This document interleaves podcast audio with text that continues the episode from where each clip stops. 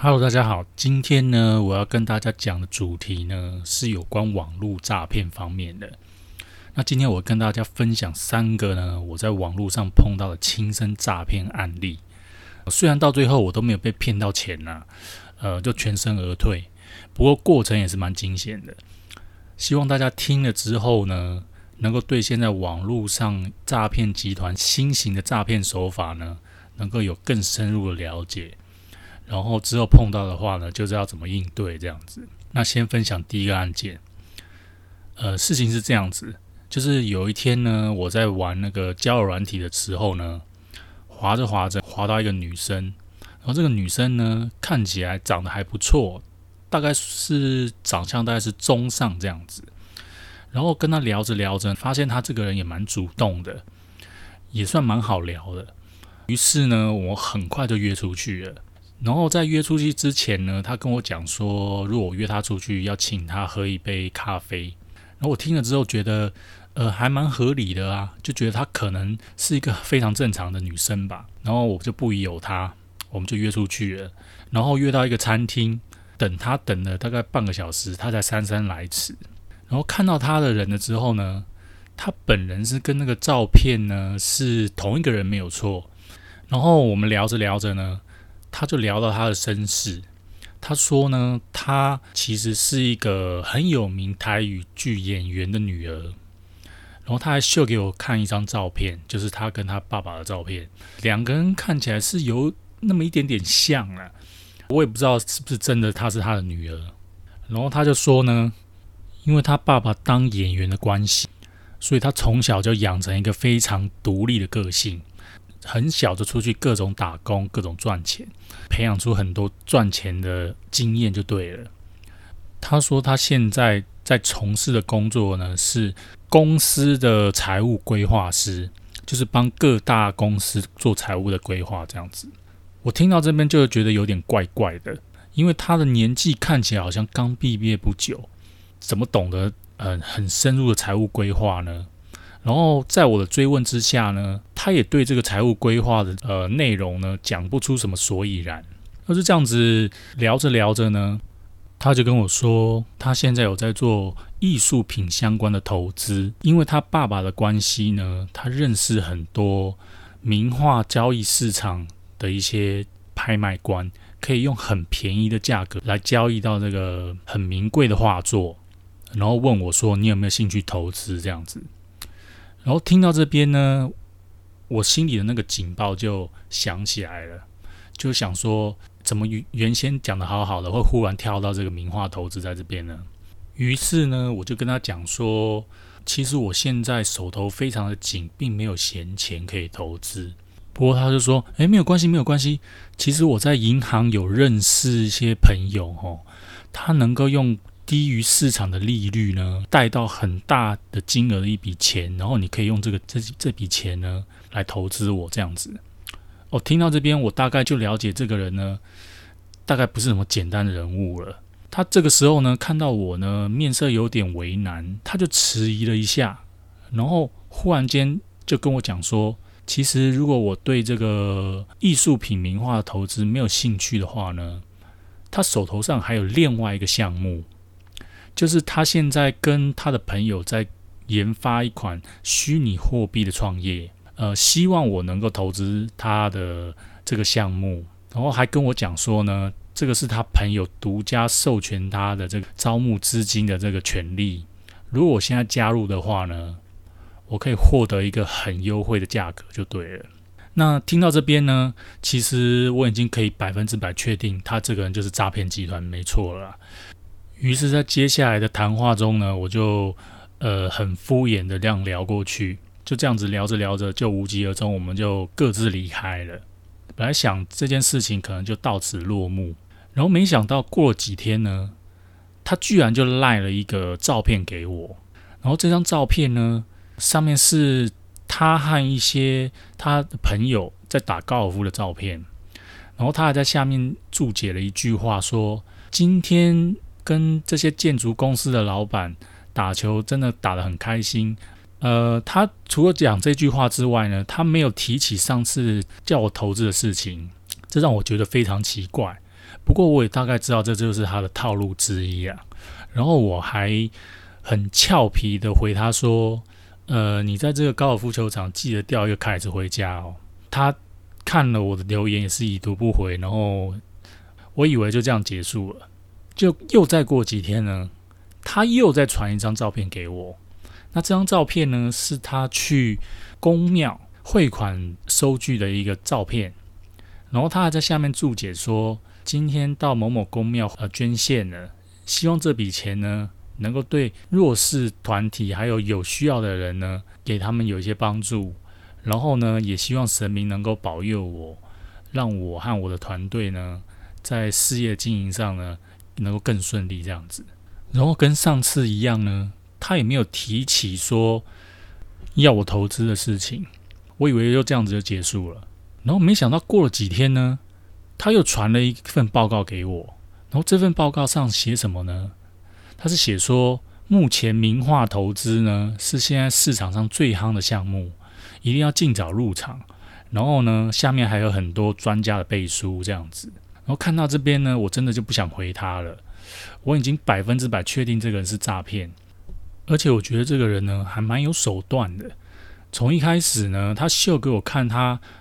名人爸爸的照片，再到他在高尔夫球场上故意拍的炫富照片，还有呢，他在公庙捐钱的一个做善事的照片，还有到最后他传给我的名画分析的报告呢，这无疑都显示说，他其实是利用人的心理暗示我，他是一个非常有办法，而且非常善良。而且是有专家在背后背书的一个很有信用的人。那如果是一般的人呢，碰到他呢，很可能就会被他这些诈骗手法所迷惑，然后就把钱交给他。好在是我社会历练够丰富啊，不然我可能也被他骗。OK，那这就是我碰到的第一个案件。那下一个案件呢，同样也是我在玩交友软体的时候碰到的，也是同样是一个女生。那这个女生呢？她的照片看起来并不是学生，二十五到三十岁左右。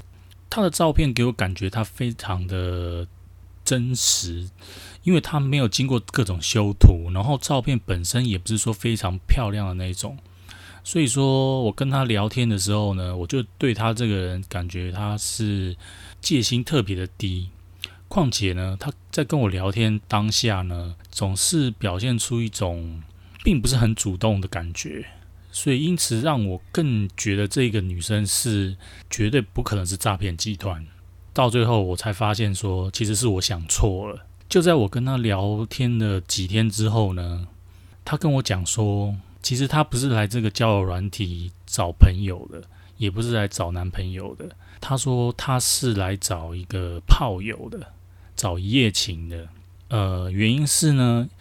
其实她已经结婚了，就她的老公因为出差的关系，很少跟她见面，并不能够满足她，所以说她呢很希望借由这个教软体呢，能找到一个炮友这样子。他还在跟我聊天的过程中呢，分享说他做那些事情的时候喜欢用的一些花招。还有一些喜个人喜欢用姿势这样子，我听到这边呢，其实呢，那个时候已经有点被他撩的有点受不了了，感觉我好像那个模式呢，由从原先的大头模式呢，转换成小头模式，一度的觉得说哇，感觉上我好像碰到了一个艳遇的感觉，就继续跟他继续深聊下去。结果呢，他跟我讲说，他非常的喜欢我。呃，想要跟我有进一步的接触，但是并不想要跟我交换赖，因为他说呢，交换赖的话呢，她的老公会来查她的赖，再查她的对话记录，她怕被发现这样子，所以说他就跟我说，能不能叫我去当漏另外一个通讯软体，叫我在那个通讯软体上跟他约时间，约时间出去这样子。然后我听到这边呢，是有觉得有点怪怪的，于是我就问他说：“那个交友软体是不是要钱？”他说：“不用不用，这个交友软体呢，只要注册，而且都是免费的，叫我先到那个交友软体上注册。看到那个交友软体呢，非常的奇怪，因为那个界面呢，感觉有点简陋的感觉，好像是外行人随便设计的一个交友软体。但是我也不疑有他，我就注册进去。呃，的确是可以用。他在上面呢，就开始跟我聊起来了，而且越聊越越劲爆，越聊越色。然后他还跟我讲说，他已经准备好要用什么招式来对我了。然后那个时候，我真的被他撩到哈，已经失去理智这样子。结果就在聊到正热络的时候呢，他忽然就断线了。然后我也不知道为什么。他就他就在原先的交友软体上跟我讲说，刚刚的那个通讯软体呢，一定要付三千块的个注册金才可以继续通话这样子。听到这边呢，忽然间有点惊醒过来。不过呢，他真的是之前呢很懂得利用他的手段，通讯软体上呢已经把我撩到受不了，然后呢他才提说要叫我注册入金这个三千块钱。后来我才知道，说原来他这个人呢，的确是一个诈骗集团，没错，就是专门就是在骗取人家呢下载这个通讯软体，然后呢叫他们入金三千块，他是专门骗人家这三千块钱的。之后呢，他不断的跟我讲说，他今天很想要这样子，然后是就是叫我赶快入金这三千块钱。我后来因为已经察觉他是有点不对劲的。我就推脱跟他讲说，我就骗他说，其实我已经我已经汇进去三千块钱了，诶，怎么还不能用这样子？他查了一下说，那那你就再汇一次吧，那你就再汇一次啊。然后我也跟他讲说，我已经汇了啊，但是过了不久呢，他忽然呢就不跟我聊了，他大概已经发现说我已经识破他这样子，结果这件事情呢就这样子结束了。结果事后呢，我真的觉得他这个人真的很厉害，应该是一个很有经验的一个诈骗者。他懂得哈利用一些男生的一些弱点呢，就是跟男生聊得很热络，故意用一些色聊的方式让刺激他们，然后让他们用小头去思考，失去理智的情况下呢，无意之间呢就会把这个钱呢汇到他。的那个通讯软体里面，然后他就可以赚取这三千块钱。而且事后呢，如果东窗事发被发现之后，报警呢也抓不到他，因为呢他就是网络上一个虚拟的人物，他也没跟你见过面，而且我相信他那个照片也是假的这样子。对，然后这个就是我碰到的第二个诈骗的案例。接下来我要跟大家分享的最后一个案例呢。是我在另外一个社交的软体上所碰到的，呃，它是一个约吃饭的软体。我想有在玩的大概就知道我在讲哪一款呃 A P P 了。那之前我已经用过这个 A P P，这款 A P P 的评价算是蛮高的。那我之前也使用过几次，我觉得很不错。于是呢，就在有一天我下班的时候呢，闲着没事，我划了一划。看到有一个女生饭主，她所开的一个局，要约大家吃饭。然后这个饭局呢，最主要是要呃宣导两性如何交流的一个座谈会。然后他说，这个座谈会呢，会免费教导大家呢如何去跟异性相处，然后还有快速升温的一些方法。然后我听了真的是觉得蛮有趣的，而且当初我也是闲着没事。最主要的原因是他们约的那家餐厅呢，正好是我想去吃的，所以说呢，我就报了名了。然后到了现场呢，很意外的是，居然是四个男生在那边。我在想说，诶，约吃饭的不是饭主是一个女生吗？结果发现说，其实他们是用女生的名义呢来约你出来的，根本就没有那个女饭主这样子。根本也不是什么两性交流的座谈会，而是他们这四个人呢，呃，号称他们是所谓的 PUA，也就是现在时下很流行的叫做泡妞高手，想要来借由这场饭局来收学员的。然后那四个男生呢，里面有两个人呢，自称是他们是泡妞教练，然后另外两个人是他们的学徒，这样子。到了那边呢，他们就跟我各种吹，说他们是呃某某很有名的艺能学校毕业的，他们对这个表演学啊，还有这个两性的交流呢，非常有经验。尤其是那个大师傅，他特别厉害。二把手这个师傅呢，他一直在吹嘘这个大师傅有多么厉害。今天呢，他会把那个实战的那个经验交给我，这样子。不仅如此呢，他为了取信我呢，他还拿出了一。众多名人的合照，这样子，里面还有一个周杰伦的合照。他说，周杰伦其实也是他们的学员之一，也是学跟他们如学如何社交这样子。然后不止周杰伦，还有一些大公司的富二代，然后包括钱柜 KTV 的富二代，也跟他们学过泡妞。我听到这边呢，就是觉得还蛮有趣的啦。我就跟他们讲说，就请你们表演给我看喽。于是他们就说好。这时候呢，他们就派出他们的学员一号。这间餐厅呢是一间快餐店，周边的座位都坐满了一些年轻人，然后有一些年轻人是一群女生邀约而来吃饭的。然后这个时候，学员就走到一桌女生的前面呢，看起来好像是在做一些搭讪的动作。但是过了一会儿呢，他好像整个人。好像一只战败的公鸡摸摸自己的鼻子，这样跑回来。那我大概知道他可能是被打枪了。那我想说，呃，也就算了吧。接下来呢，那个我就有点好奇的问大师兄，接下来这样是怎么办呢？那个二师兄就说，其实今天是我们运气比较不好啦。平时他们出手的时候呢。都是百发百中的，只有今天不知道什么原因他们失败了这样子。而中间呢，他还跟我讲说追女生的一些手法。他还说，如果碰到一个很漂亮的女生呢，我们就是要针对那个比较丑的女生下手，让那个比较漂亮的女生呢产生一些嫉妒心，这样子才能成功泡到那个漂亮的女生。巴拉巴拉这些。我听到这边呢，我觉得嗯，还是有点没办法让我信服。我就一直强迫他们说：“诶，那你可不可以派那个大师兄出马一下？”他们在我百般的要求下呢，那个大师兄呢勉为其难的答应。然后这个时候呢，他就从他的口袋里掏出了一副扑克牌，朝那桌女生走去。我看他试了半天，好像那一群女生也不买他的单的样子。然后他又默默的回来，这时候呢，我可以发现他们整桌人都变得非常的尴尬，包括我也是一样，我也不晓得说他们到底在搞什么鬼这样子，我就问他们说：“你们自己泡妞好像也没有很厉害的样子，是不是？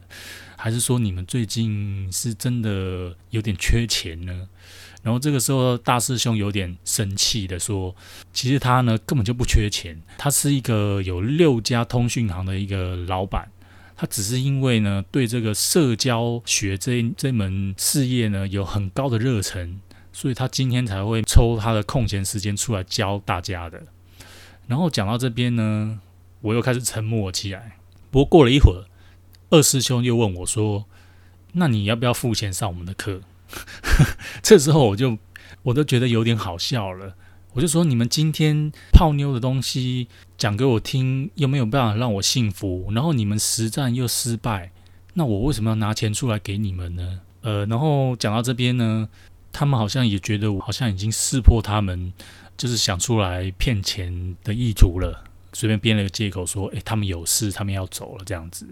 呃，在他们离开之后，我就直接也离开了。这就是我碰到的第三个诈骗的案例。虽然这个诈骗的案例呢有点可笑，但是呢，也让我从这次的经验学到说，其实网络上呢确实有很多呃你想象不到的人事物这样子，他们随时随地就是想找一些方法，想要来骗你的钱。那我希望借由我这次呃跟大家分享的三个案例呢。让大家更了解，说现在网络上呢，在交友方面，或者是跟人家有的社交行为上呢，必须是要有戒心的。之后呢，我还会继续在使用这些交友软体。然后，如果我有再碰到一些更好玩或者是更新型的诈骗手法的时候呢，我还会再做其他的 podcast 来跟大家分享。好，那我今天就讲到这边啊，谢谢大家收听。